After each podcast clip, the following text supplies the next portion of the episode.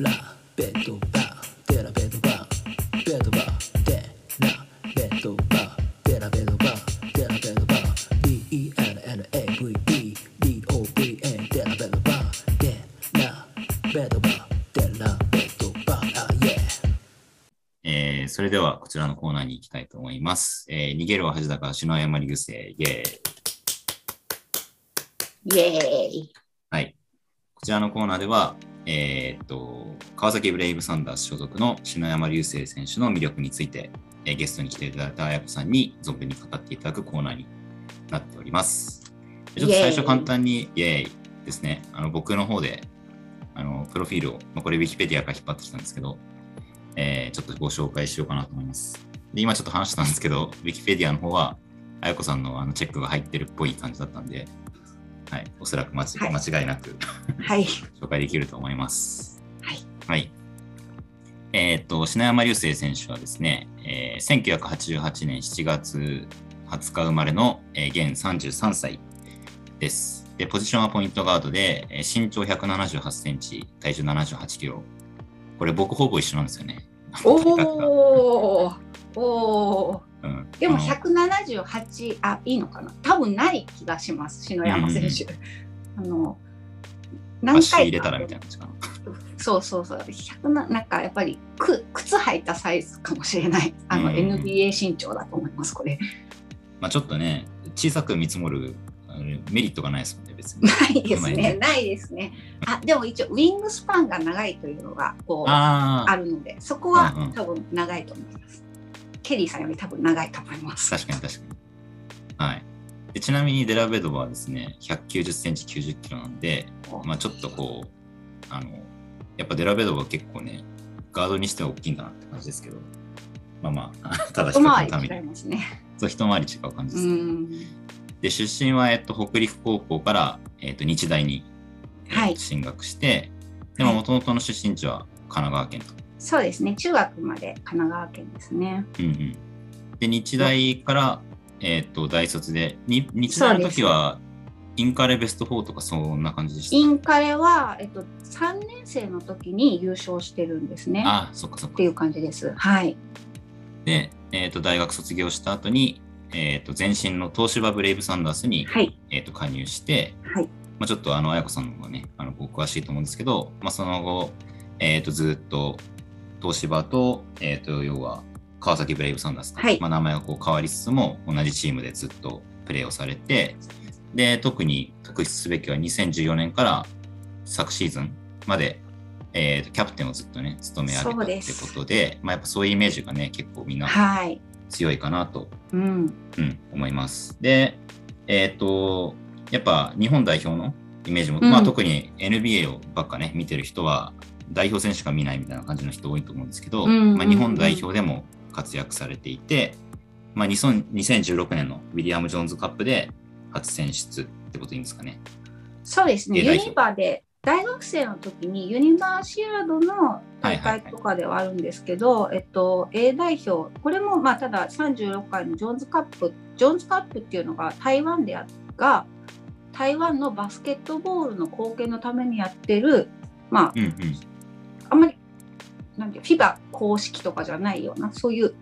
大会なんですね。なんで、各国の代表の若手が来たり、アメリカだったら、例えば、ある大学のチームが来たりとか、そういう形で、なんか、いっぱいバスケを台湾で流行らそうみたいなための大会なんですけど、それで2016年は A 代表というよりは、ちょっと試したい、代表に試したい選手を集めましたみたいな時に選ばれれました。ははいい。はいはい。まあでもそこであれですよね、しっかり、まあ、選ばれるに至ったってことですよね。そうですね残してうん16年は、えっと、代表の候補には選ばれていて、うんこのジョーンズカップの直前前にあの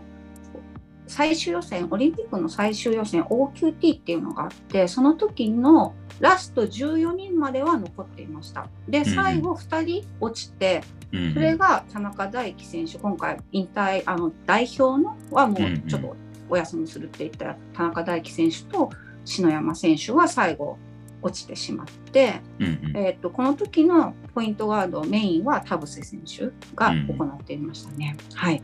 でその後のその試したいその当時のヘッドコーチが、えー青山学院大学でヘッドコーチされててその後に代表のヘッドコーチされるようになった長谷川さんなんですけれど長谷川ヘッドコーチが試したいいろんな選手を呼ぶみたいなあんまり代表に呼ばれたことない人ももう一回試すよみたいなので。えっと、篠山選手だったり、ガード他は富樫選手と岸本選手と藤井選手が、うんうんあの川崎藤井優馬選手ですかそうです、今回代表。あはいはいはい。なんで、富樫選手と岸本選手と藤井せん優馬選手は、今回の来週末のやつにも呼ばれてますが、はいはいはい。篠山選手はその時に呼ばれて、この時も代表の篠山流星をどうしても見たいと思って、台湾に近いので見に行ったんですけれど、あの全然勝てないあ、そんな強いチームでは全然なかったんですけど、結構チームワーク良さそうに、楽しそうにプレーしてたので、なんかすごい嬉しくなって帰ってきたっていう思い出があります。うんだからそれで、えっと、そうです2016ね年のオリンピックが終わって、で2017年からまあ次のはい、東京に向けて、そうですね。あのーまたじゃあチーム再始動しようってなった時に多分中心メンバーに据えられたっていう。違うと感じじゃないんだね。その間に、えっと、オリンピックはあのラマス、フリオ・ラマスヘッドコーチだったんですが、はいはいその前に、今、アルバルク東京のヘッドコーチやってるルカさんがヘッドコーチを短い間担当したことがあって、その時に一度、えー、と親善試合で代表を落とされてるんですね。でその時が確か、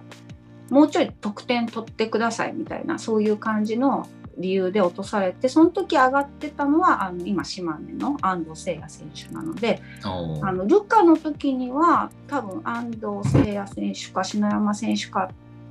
うん、はんこうこういう感じだったのかなっていう気はします。で、ラマスさんになって、17年にウルグアイとの親善試合があり、夏に。はいはい。でそれは比較的いいプレーをして呼ばれて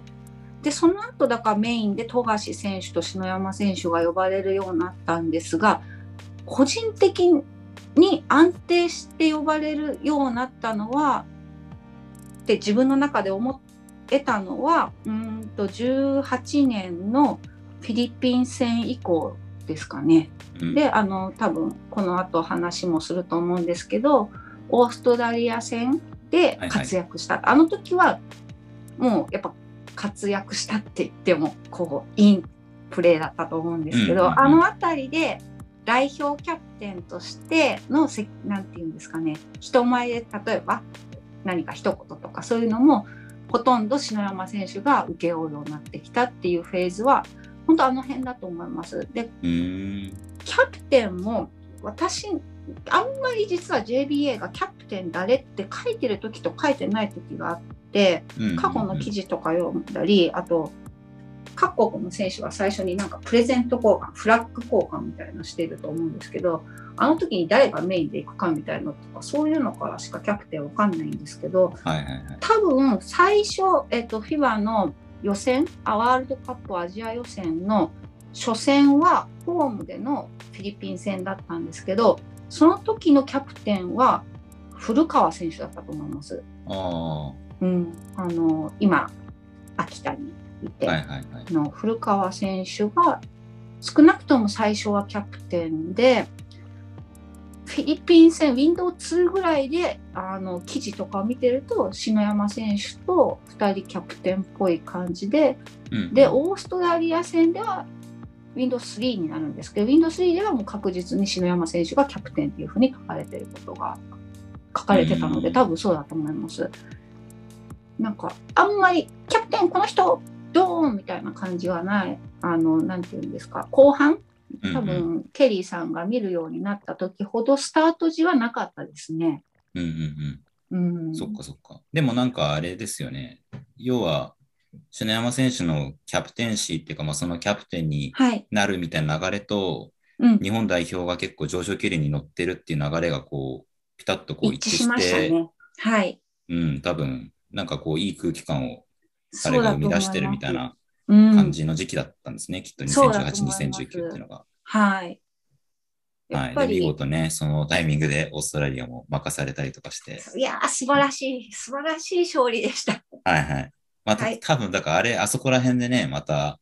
あの、篠山選手がキャプテンであるってことがね、みんなにかなりこう、あの、植え付けられたんじゃないかなって。そうだと思います。すよねか振り返るときも必ずあのオーストラリア戦のこうレイアップのシーンがこう流れるので。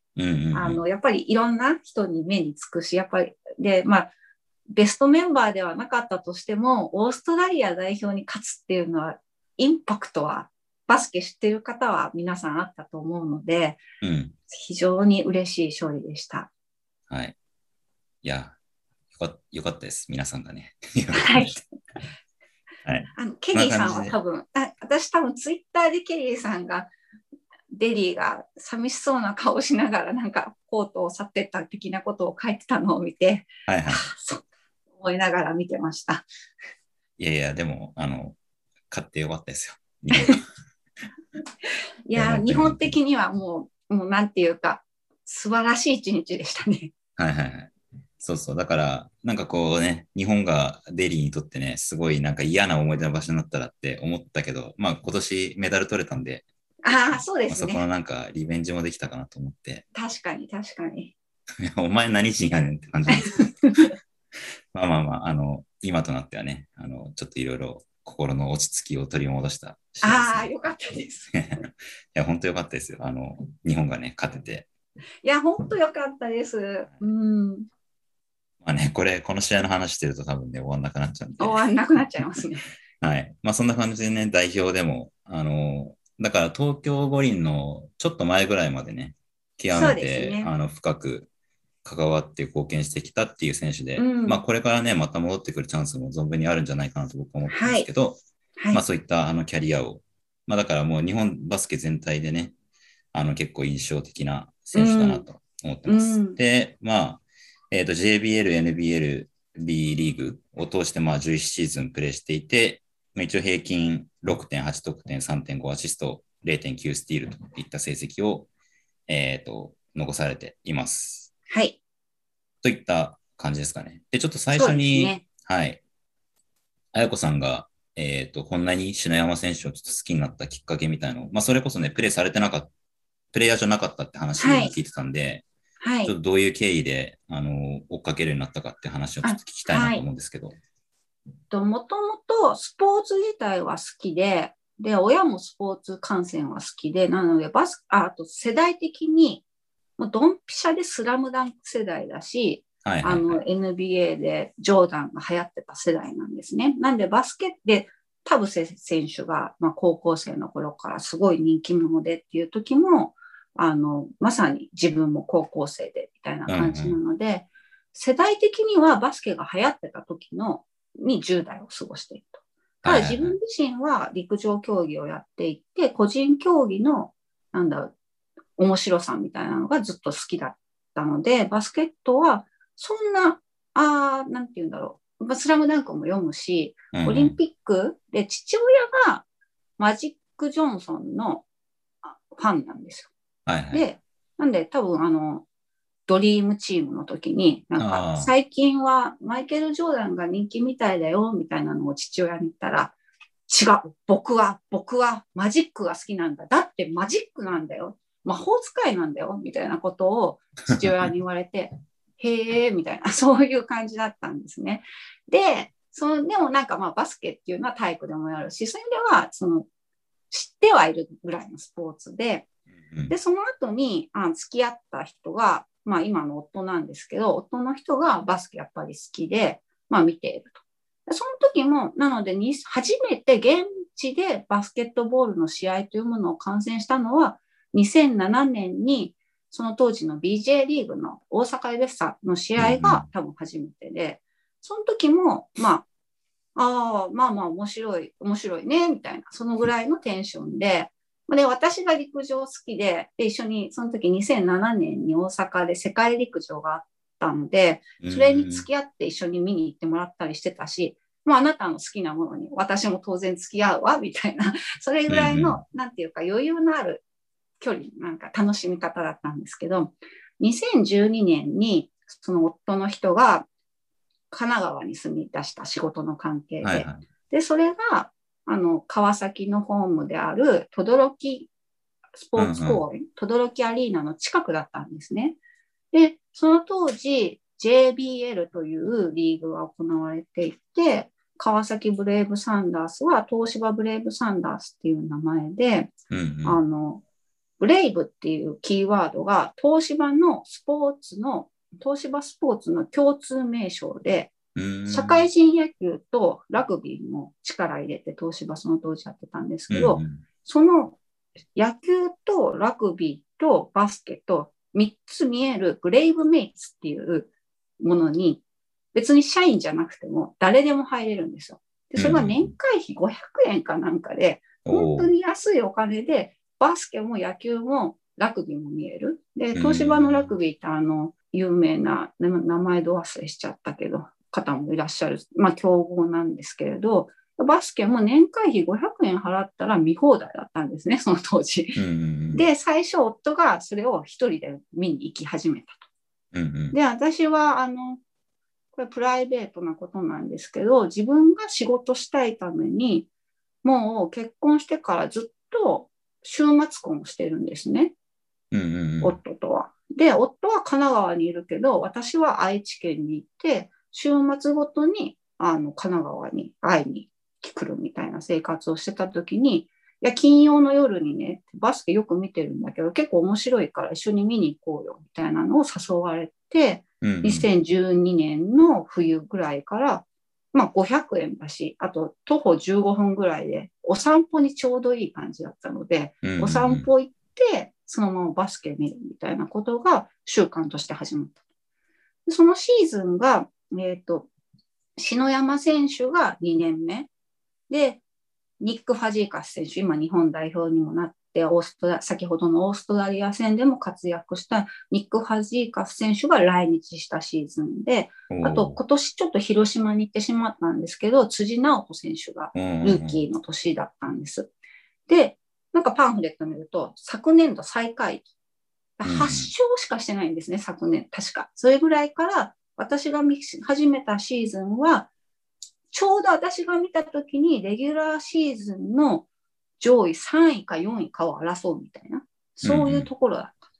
であなんか強くなってんだ、みたいな感じで、で、まあ、気楽に見に行くようになって、で、レギュラーシーズンの最終戦が、アルバルク東京だったんですね、今の。で、トヨタ系なんですけど、あそこトヨタ自動車アルバルクとか、なんかそういう名前だったんですけど、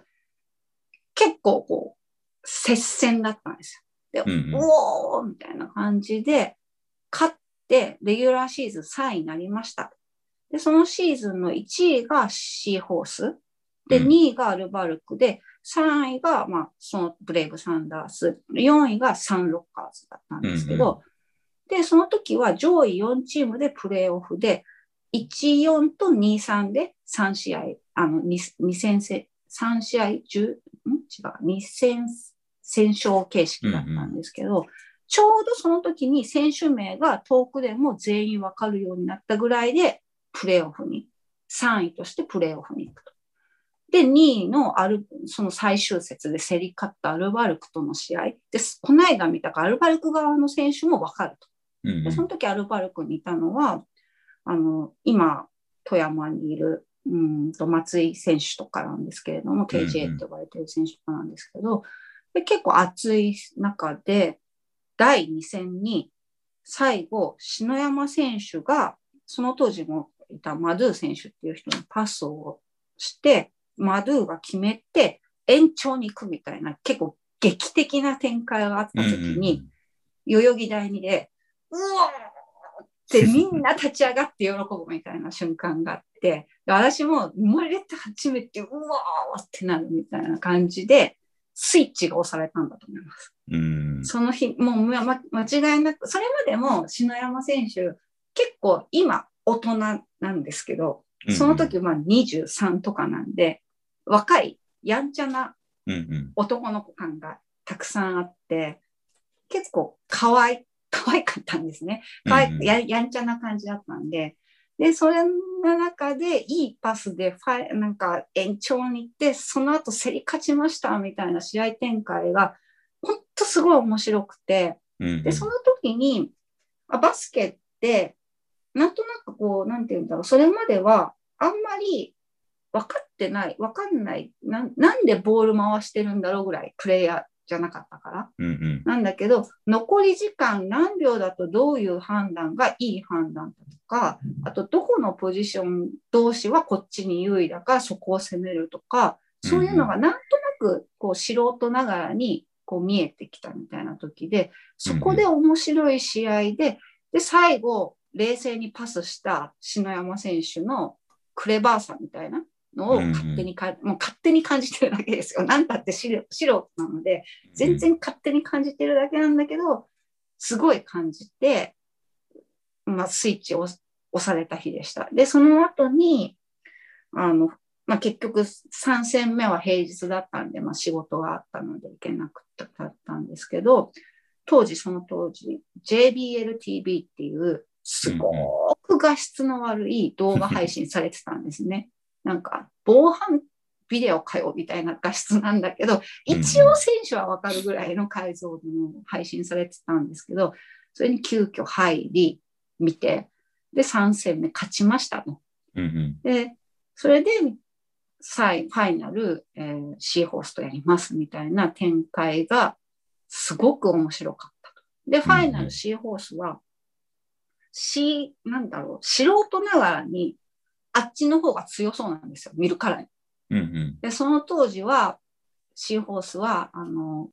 ポイントガード柏木選手って言って、2006年の世界バスケの時にも代表やっていた選手で、今もシーホースでプレーされてますけど、柏木選手がいて、で、さっきあの代表にも今回選ばれている古川選手もシーホースだったんですね、その時。で、この間島根と対戦した、あの、広島の浅山選手っていう比較的年長の方が、シューターがいるんですけど、浅山選手もシーホースに行って、で、長いこと日本のバスケで多分一番うまかったんだと思うんですけど、桜木 JR 選手っていう選手もいて、みたいな感じで、もう明らか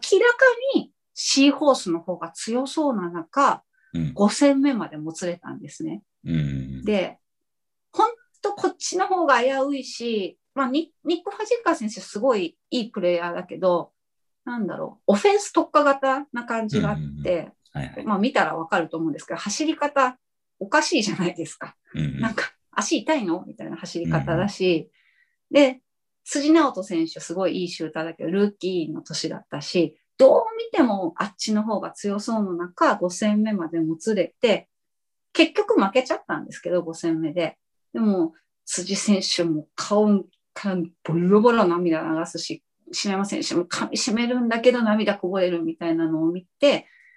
川崎のファンになったっていう感じですかね。あの、本当にもう明確にその時はスイッチが押されたのを感じます。で、そこからバスケがまず面白いってなって、あの、篠山選手ももちろん応援してるけど、バスケ自体の面白さも初めてそこで知ったので、それが終わってすぐもう BJ リーグの方のプレーオフがそこから、あと、その当時 JBL は全部で48試合だったんですね。で、4月、ゴールデンウィークにはもう終わるぐらいな感じで、で、その後に BJ のプレーオフがあるっていうんで、有明まで BJ に行って、で、BS で NBA も見るようになって、みたいな感じで、バスケの魅力自体もそこから取り憑かれたみたいな感じなので、自分の中で篠山選手のファンになったタイミングと、川崎ブレイブサンダースになった、のファンになったタイミングと、バスケ観戦の楽しさに目覚めたタイミングはほぼほぼ一緒で、全部一気に来たっていう感じですね。うんまあ篠山選手に関しては本当に、なんだろう、やんちゃそうなのに、あ、クレーバーさを感じたところかなと思います。うん。いや、いいですね。なんかすごいいやいい話だなと。なんかでもやっぱあれですよね。なんかそのバスケ知らない人がうん。どななんで好きになるんだろうって結構僕いつもうん思うんうん。ってたんですけど、バスケ全然やったことないし、うんそもそも知らない、知らないけど、あの B リーグを追っかけてますはいみたいな人、結構日本にたくさんいるといると思うんですけど、うん。やっぱなんかその、なんだろうな、すごいこう語りたくなるプレーが一個出てくるとかって結構大きいなって今の話聞いて思って、はい。うん。でもそれがなんかいかにすごかったかみたいのをやっぱ他人にこう説明したくなるじゃないですか、多分ね。それをこううまくね、言葉で説明しなきゃいけないときに、このバスケ自体がまあそもそもどういう仕組みでできてるかみたいなことを一回なんか多分自分の中で噛み砕いて説明するみたいな多分プロセスがあると、うんなんかすごい一気に引き込まれるんだなっていう感じを今聞いて、うんおおなるほどって思いましたね、うんそう。そういう感じでやっぱ好きになるんだなっていう。そうですね。本当最初はわかん、なんかわかんない。いや、今もわかんないし、今もなんでって思う、わかんないこといっぱいあるんだけれど、でもやっぱりなんとなく全体が見えるようになって、うんうん選手が、最初って多分素人、視野も狭いから、コート全体が見えないんですよ。うんうんなんか、多分。で、だから何が行われてるかついていけないみたいな時が結構あって、あ、は現地で6、7試合目ぐらいかな、本当に。時に、あと、あの、田臥選手、その当時も栃木にいたんですけどうん、栃木のブレックスの試合見て、田臥選手はでもすごいって思ったんで、田臥選手はやっぱすごいなって思ってます。なんか、あの、バスケわかんない時から、なんとなく、お、なんかパッと目引くみたいなのは、私にとっては田臥選手がスタートだったんだけど、うんうんその後の試合の中でのクレバーさみたいな、こう、と、超人ではないと思うんですよ。日本のバスケットボールプレーヤーは人類、日本人の外れ値だけど、人類の外れ値ではないと思うわけですよ。なんかうん NBA プレイヤーの方は人類の外れ値みたいな感じじゃないですか。はいなんかよくはい上位5%みたいなね。はい。あの、い や、もう、なんか 1ppm みたいな、感じだと思うんですけど、それに比べると、もうちょっと実続きな人ではあるんだけど、でもやっぱり全然違うクレバーさとかあって、うんうんそういうのがツボで、なんで12、13シーズンにスイッチが押されて、13、14シーズンは、しかも強かったんですよ。そのブレイブサンダースが。で、あ、興味を持ちました。いっぱい行くようになりました。行っても行っても勝ちますと。正直で勝つのと負けるの、どっちも慣れたら面白いんですけど、まあ、負けるとやっぱ苦しいは苦しい。勝つ方がた、嬉しいみたいなのはあるので、うんうん13、14シーズンは結局、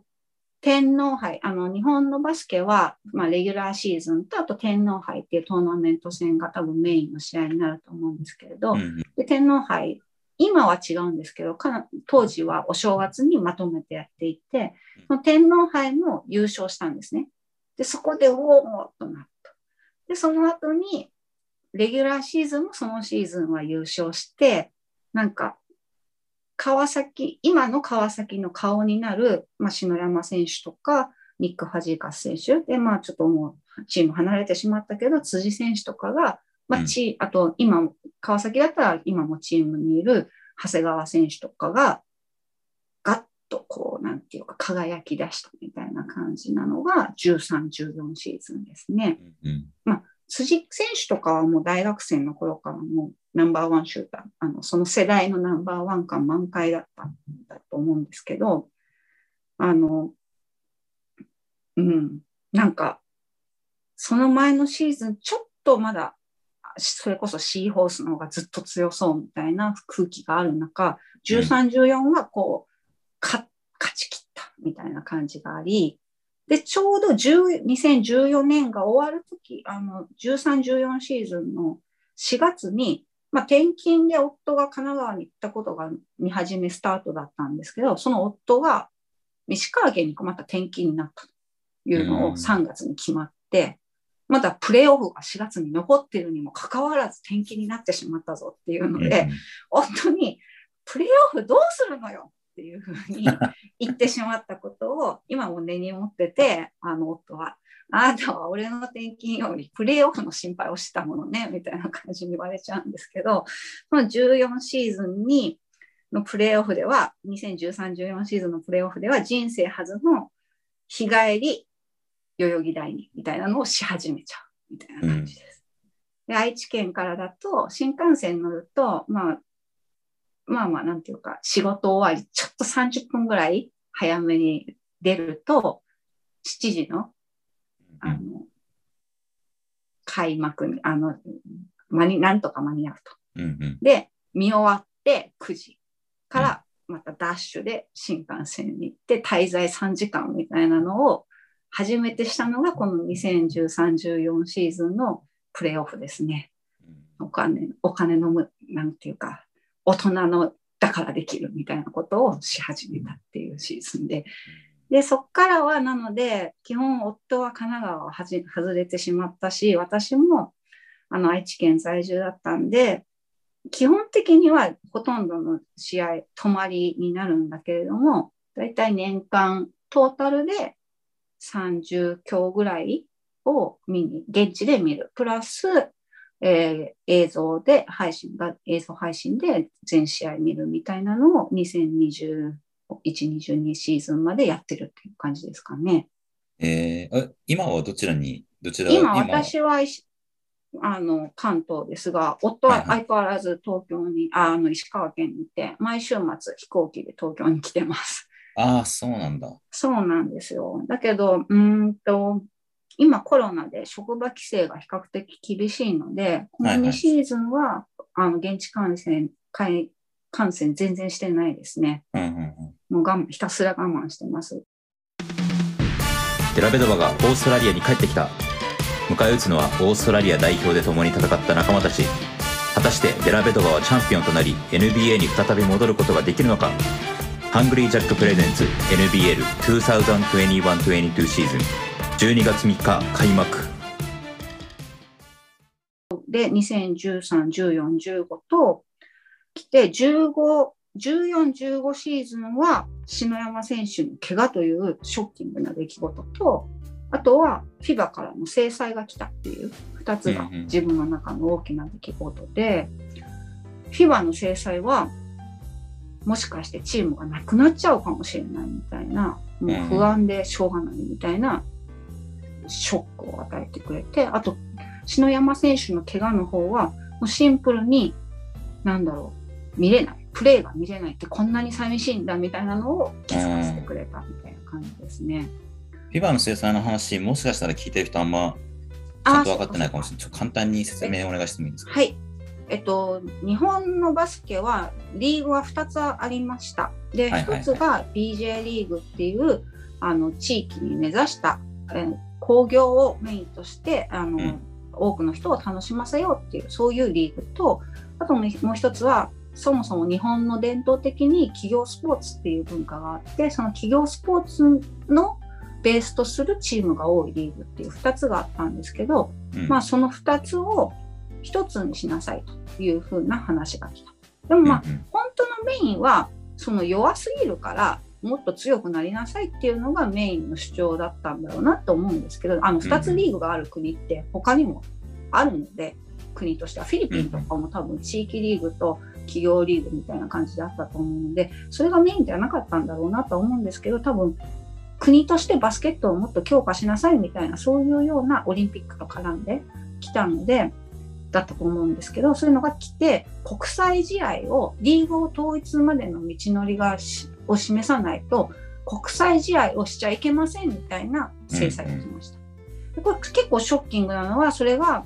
要は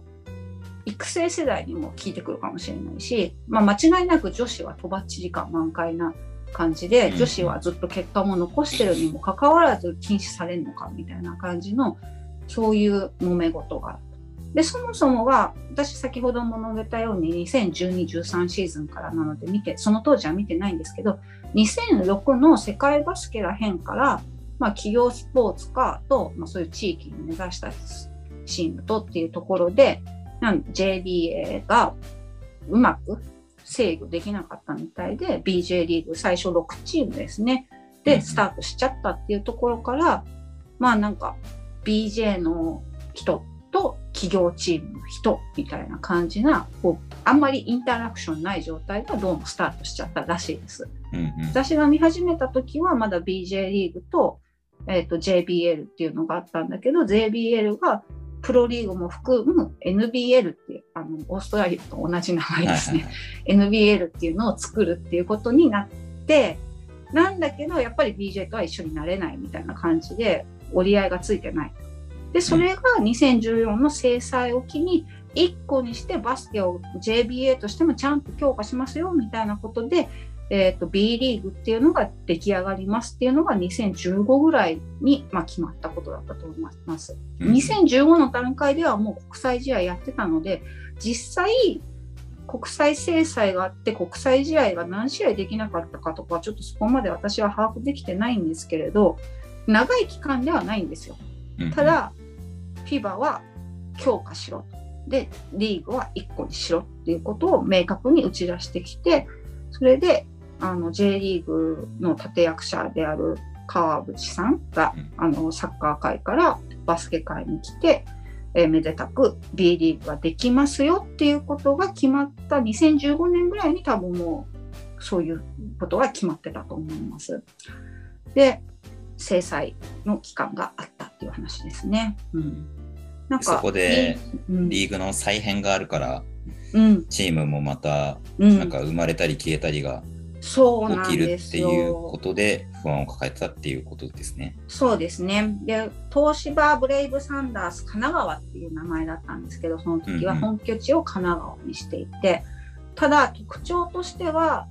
ぜ全員が社員さんだったんですね。で、はいはいその時も、あの、それこそシーホースとかも、あの、愛心シーホース。シーホース、そうだよね。愛心シーホースかな？シーホース愛心。ちょっと忘れ、わかんなくなっちゃったけど、愛心だったんですけど、愛心は、もうプロ契約の選手ともいたんですよ。そのチームとしては、社会社の、なんていうんですか、部活の形式をとってるけど、実質プロ契約で別に働いてないみたいな。それと違って、川崎の選手、東芝ブレイブサンダース神奈川の選手は全員社員選手で、本当に午前中はみんなあの作業着着て働いていたと。で、午後から練習するみたいな、そういう形式をとってたので、完全プロ化には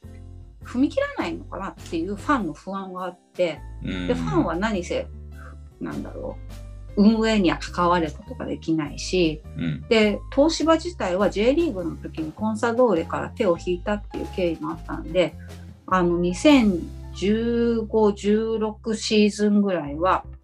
ファンの中でもすごい不安、川崎、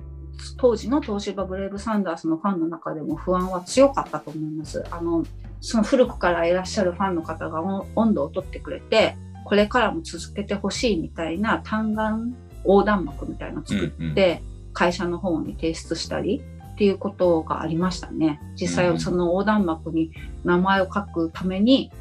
あの遠征した記憶とかもあります。うん。で結局ただ最終的にはあのきちんとプロ化してくれて東芝自体は川崎ブレイブサンダースになってからも1年半かに丸2年ですね。丸2年は運営してくれました。で2年目17 2017-18シーズンかなちょっとこの辺から年齢が年代があやふやなんですけど B リーグの2年目の途中にえーっと川東芝が DNA にチームを売るっていうことが分かりました。でその時も、まあ、すごい緊張感が走ってやっぱり運営権が変わると、まあ、ガラッとチームの雰囲気変わるかもしれないし方針変わるかもしれないしちそもそもチーム名変わるんじゃないかと。うんうんで、ブレイブサンダースって言うんですけど、そのブレイブの部分っていうのは、東芝のスポーツ、野球とラグビーとバスケットの共通部分だったのうんうで、ん。あのブレイブはなくなるんじゃないか、少なくともブレイブはなくなるんじゃないかみたいなことで、結構ファンの中でも動揺があって、私自身もすごい不安でどうなるんだろう、これからどうなるんだろうってすごい会見とかももうオンラインでその譲渡の会見流してたんですけど、それも全部こうメモってツイッターに流したりとか、そういうことしてました。で、結果的にはチーム名は残しますと。チームカラーも残しますということで、そこについての大きな変更はなかった。ただ運営自体はもちろん変わったので、力の入れどころとか、そういうのも変わったりしたんですけど、一番大きかったのは選手とファンとヘッドコーチ含め、そのあたりはあんまり変わらなかったので、あとマネージャーの方とかも、そういう意味では、あの DNA にはすごい感謝してますね。うんうんうんでもまあでもやっぱ本当に不安でした。ね、ファンの方々が頑張ったっていうのが大きいんじいゃないですか。やっぱそこを失いたくないみたいなその当時はなんか東芝にお願いしたいけどどこにお願いしたらいいかわかんないじゃないですか。はいはいはい企業部活って、まあ、CR 活動の一環かなとか推定してなんか東芝のホームページの CR 活動のところからのお問い合わせ欄にあの年末の天皇杯で感動しましたみたいな一文を送ってみたりとかなんか本当ひたすら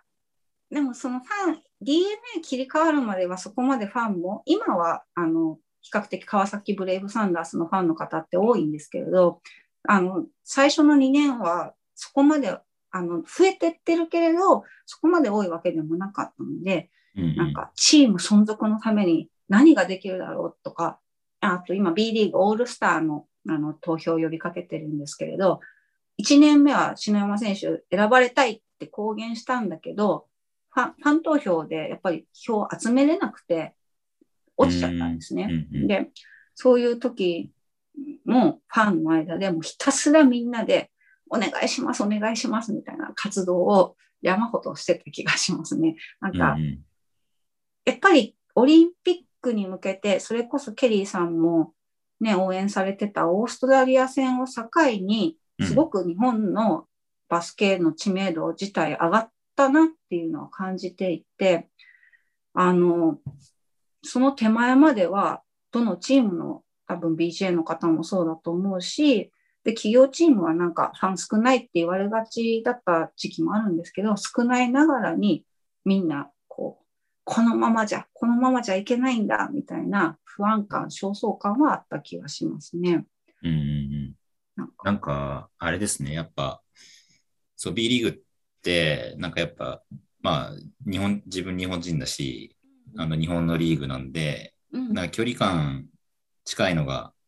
なんかやっぱいいいいなって思うんだけど、なんかいいろんなことが他人事じゃ思えなくなるっていう。ああ、そうですね。し、なんかこう近いから、なんかすごいいろいろやりたくなっちゃうっていううん。気持ちは出てくるだろうな。なんかもう NBA とかだと、まあもう海の向こうのうんうん出来事だし、もう我々にできることは何もないし、もうちょっとね、手がつかないぐらいのあの市場なんで、うんうんなんかまあまあ、もう全然違う統一世界から見てる感じなんだけど、うんうんやっぱ B リーグとかは未だにちょっとこう地続きな感じがあって、やっぱこうすごい応援しなきゃみたいなそうです感じね。にやっぱなっちゃいまますよね。うん。いや、それでも本当今はもう、だいぶ大きくなって遠くに行ってくれたみたいな、嬉しいなみたいな、大きくなってくれて本当よかったみたいな気持ちでうんうんいっぱいですね。あの、キリーさんとはツイッターが縁で知りお知り合いになれたんですけど、はいはい私がツイッター始めたのは、あの、バスケ観戦より前なんですけど、その、それこそすっごいもう自分のスイッチが押されまくった試合の後に、まあ、検索するわけですよ。篠山選手とかって。うんめっちゃちょっとしか出てこないみたいな。はいはい。ああ、みたいな感じだったんで、あの、あの時よりは本当に大きくなって、その時もこんなに魅力的な選手たちが、なんでお大勢の人に応援されてないんだろうってすごい悔しかったんですけど、今は篠山選手って言ったら、ね、あの前よりすごい知名度増えて、多くの人に知られてると、そうだよね、みたいな。かっこよいもんね、みたいな、そういう気持ちになります。うんうん、ただ、地続きなので苦しい時は本当に苦しさも多分ケリーさんも一人の選手を熱く応援されてるとその選手の調子が悪い時って自分がしんどくなってもマジでどうしようもないし何の関係もないのになんか勝手にへこんじゃったりしませんか？あしますねうん。すごく無意味だなと思いますけど。そうそうすごい何にも関係ないのにズーンってなったりすると思うんですけどそういうののズーン感は増えるんでうんうんきっと島根をこれから応援されるにあたり、よりまたその NBA 見てた時と違う感覚も味わうのかもと思うと、うんうんあの、ケリーさんのこれからのツイートも楽しみだなって思ってます。あーネガティブ系が増えるかもしれないですけど。そうですね。そうですね。で、いやいやいや川崎篠山選手に関しては B リーグになるまではなので、社員さんだったので、うんうんあの過去のサイトとかでは本当に採用着着てる写真とかもうんうんアップされたりしてるし、あの、今 DNA の運営なんですけど、あの、クラブハウスと、あと体育館ですね、練習場は東芝の敷地内にあって、まだそれを引き続き、あの、うんうん。利用しているということで、東芝と今も縁はあると。ただ、胸スポンサーもで、最初の去年まではずっと一昨シーズンかな。一昨シーズンまでは東芝のままだったんですけれども、昨シーズンから新しいチームに変わって、まあ、多分少しずつ東芝ブレイブサンダースだったことって、本当に歴史の1ページになるんだろうなっていうふうには感じてます。うんうんうん。でもじゃあ、結構、あの、彩子さんが見てる間は、もうずーっとひたすら川崎は強くなり続けてたって感じなんですかね？えーっとですね、B リーグなった初年度は強かったですね。あの、比較的安定して。ただ、結局のところ、その一番、レギュラーシーズンの優勝っていうのはまだ一度もしてないですね。で一番レギュラーシーズンの優勝に近かったのは初年度で、うんファイナルがよ代々木第一で行われたんですけど、代々木第一で大勢のブレックスファンとブレックスの選手と、ブレイブサンダースの選手と3割、代々木第一多分1万人ぐらい入るんですけど、1万人の中で3割、2, 2割かなぐらいが川崎ファンで、あと全部ブレックスっていう感じで、やっうんた試合が一番優勝に近かったのに、目の前からこぼれた瞬間ですね。うんで、その次以降は、17、18シーズンはクォーターファイナルで負けたのかな。で、18、19もクォーターファイナルで、で、その次がコロナで亡くなって、で、去年はセミファイナルで負けてるので、そういう意味ではそこから一回もまだファイナルに行ってないし、うん優勝もしファイナルに行ってないどころか、うん、そう、クォーターファイナルで終わったこともあるので、弱くはないけど、すごい強いかって言われると、すっごい強いとは言い難いなっていう感じですかね。弱くはでもないですね。天皇杯自体はでも去年、あ、今年、今年ですね。あの、2020年やっと取れたので、うんうん嬉しかったですね。もうんうんううん長かったと思って、前優勝、私見始めてすぐに最初の天皇杯優勝を経験しちゃったので、なんか、次もまた見えるぐらいに思ってたんだけれど、そこからずーっとなかなかいけなかったので、本当嬉しかったですね。うん。もうだから今年、レギュラーシーズン優勝っていうか、まあすうん、優勝本当優勝してほしいですね。うんうんあの、初年度が、すごい篠山選手、プレーオフ入ってから、あ、B リーグではチャンピオンシップって言うんですけど、はいはいはいチャンピオンシップ入ってから、初年度の B リーグの時は、本当調子よくって、こんなに調子のいい篠山選手はないぞっていうぐらい、本当にキレッキレだったんですよ。で、ファイナルも2桁ちゃんと取ってて、途中13点目かなんか取った時に、MVP かもって思う、なんか試合動かしてるし、MVP かもって思ったんだけど、今思えばそれがフラグだったのかな。結局接戦で負けて、しかもこうなんか、アリウープパスのミスみたいなのもあり、こう負けた時のこう、なんか、今でもあそこで優勝してたら MVP は篠山だったんじゃないかとうんうん思って、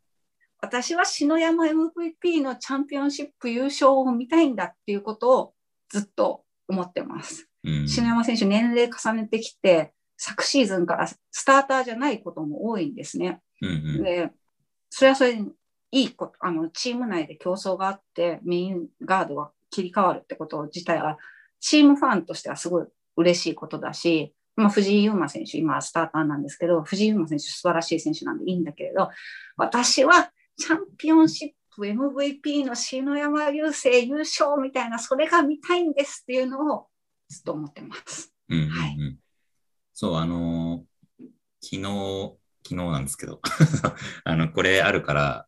ちょっといろいろ勉強しときたいなと思って、うんうん。なんかあの、ブレイブサンダースって結構 YouTube すごいじゃないですか。うんうんうん。で、あの、ドキュメンタリーの動画がずっと上がってて、あ、そうです。オーバータイムですね。あ、そうそう、オーバータイムだ。で、昨うん。日それを、あの、ひたすら、去年の分と、今年の、今年のやつが結構つい最近多分、はい。お。目が出て、はい。で、それをちょっとひたすら、あの、見てたんですけど、うん。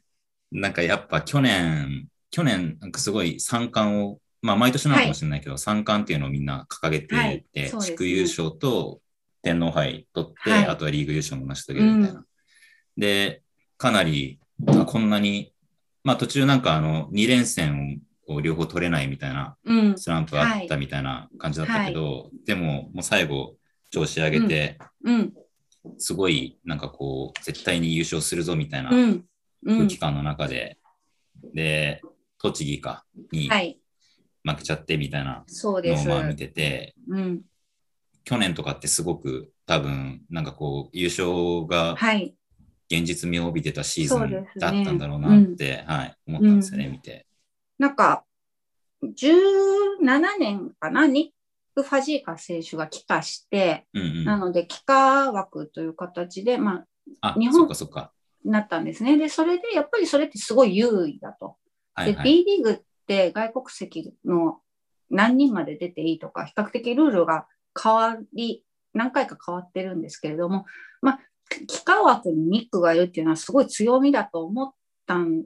だけど、みたいな。でなんかなかなかうまく活かしきれないで、で、その間に、一回、あの、B リーグになってから一回ヘッドコーチが変わってるんですけれど、ずっと北さんっていう方、北ヘッドコーチだったのが、北さんが GM になりますと。で、それまでアシスタントコーチだった方が、ケンジさんっていうんですけど、ケンジさんがヘッドコーチになりますっていうような、まあ、一回変革があったと。で、オーバータイムも18、10、10、10うんと3年目かな、B リーグの3年目のオーバータイムが初めて DNA になった初めての年でドキュメンタリーを映画館でやりますと。ああ、やってましたね。はい、やってたんです。にもかかわらず、結構最後の終わり方きつかったんですね。もうセミ、クォーターファイナルで、手も足も出ない感じで、もうボロボロにブレックスに負けて、私もその試合、2試合とも言ってたんだけれど、本当帰り道もズーンみたいになる。で、それで、この終わり方でどうやってドキュメンタリー作るのみたいな形のがあって、で、北さん結局そこで退陣、あの、退任されて、そこからケンジさんになったっていう最初の年がかなり良かったんですよ。うんうんノリノリで。なんだけど結局コロナでシーズン途中で終わっちゃった。うんで、そのケンさん切り替わりました。前シーズンコロナで終わったけど、超絶調子良かったですっていう時が、あの、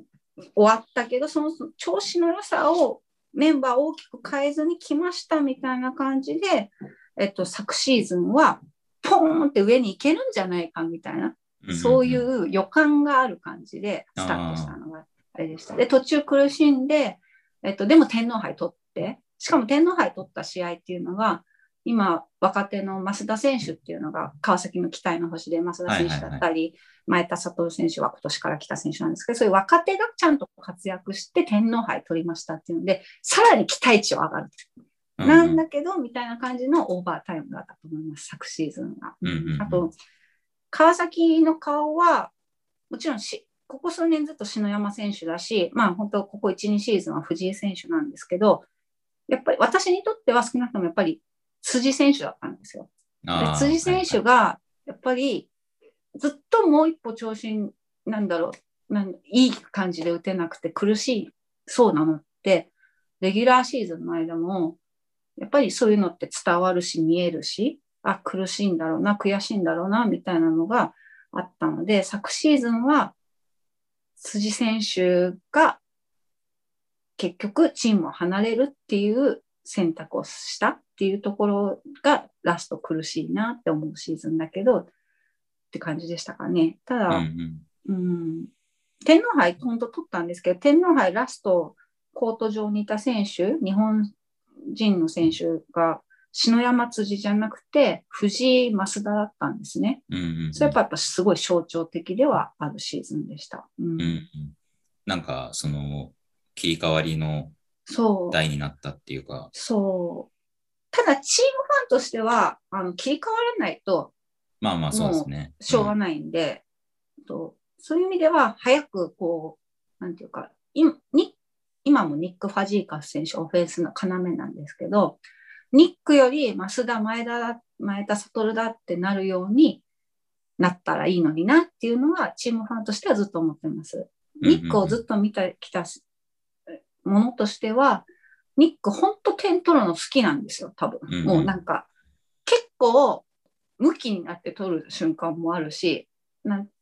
そんなにもう、今無理しなくてもいいんじゃない時もがん、なんか取るみたいなところもあって、本当にいろんな自負がある選手だなと思ってるんですけど、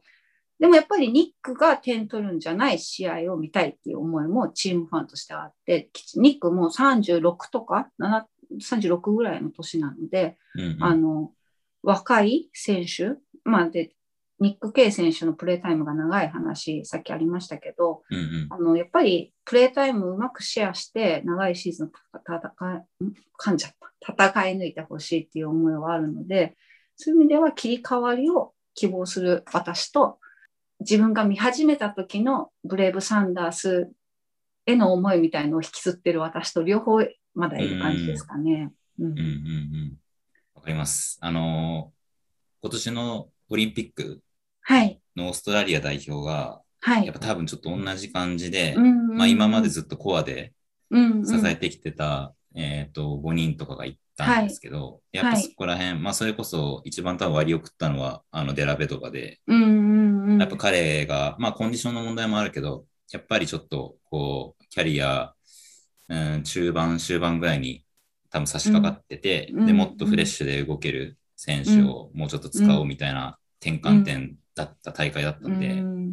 そのね、やっぱオーストラリアの代表は、なんだろう、うん。好きな人の友達みたいな感じなんで、ああの好きなんですけど、あ、なるほど。好きだし、まあね、ずっとあの、その、同じ、あの、30代前半中盤ぐらいの選手で固めてたらやっぱね、なかなか先が続かないんで、うんそれはいつか受け入れなきゃいけない転換点だと思うけど、なんかやっぱね、そこら辺がフェードアウトしていくのは、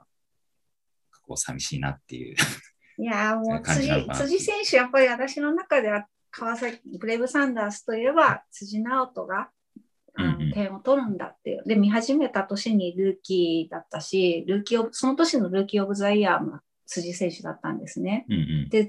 その前の B リーグの前の NBL の時にファイナル、あの、3シーズンで終わっちゃった結局リーグなんですけど、その時のファイナルも、まあ、川崎、東芝ブレイブサンダース神奈川が取ったんですけど、うん。その試合も辻君が活躍して勝った試合っていうのが明確にあって、辻選手が、